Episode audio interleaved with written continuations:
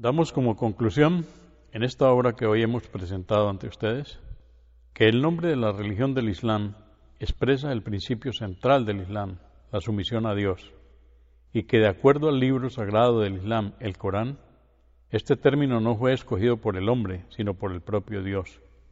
Se ha demostrado que sólo el Islam enseña la unidad de Dios y sus atributos y prescribe la adoración a Él sin intermediarios.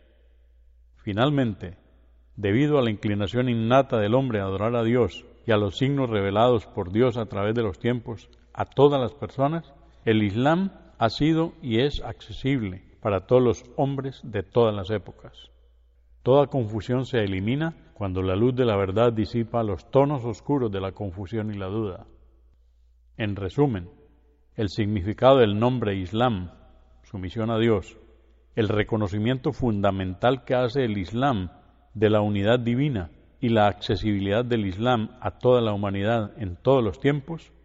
apoyan convincentemente la afirmación islámica de que desde el principio de los tiempos y con independencia del idioma en que haya podido o pueda ser expresado,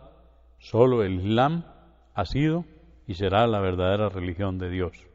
Concluyo pidiendo que las bendiciones de Alá nos mantengan en el camino recto que hemos elegido al elegir al Islam como nuestra verdadera religión y que derrame sobre nosotros sus bendiciones y su misericordia,